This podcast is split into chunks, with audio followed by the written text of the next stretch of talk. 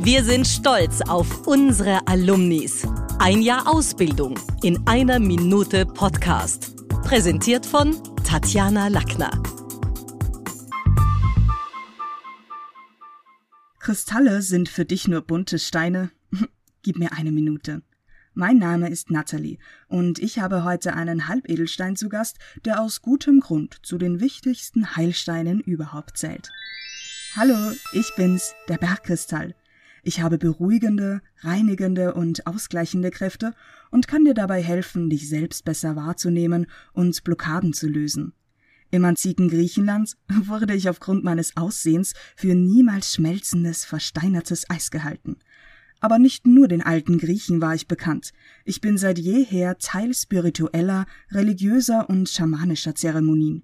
Indianer zum Beispiel legten mich in die Wiege von Neugeborenen, wohingegen mich Buddhisten heute noch während ihrer Meditation nutzen. Wie du merkst, bin ich ein mächtiger Stein.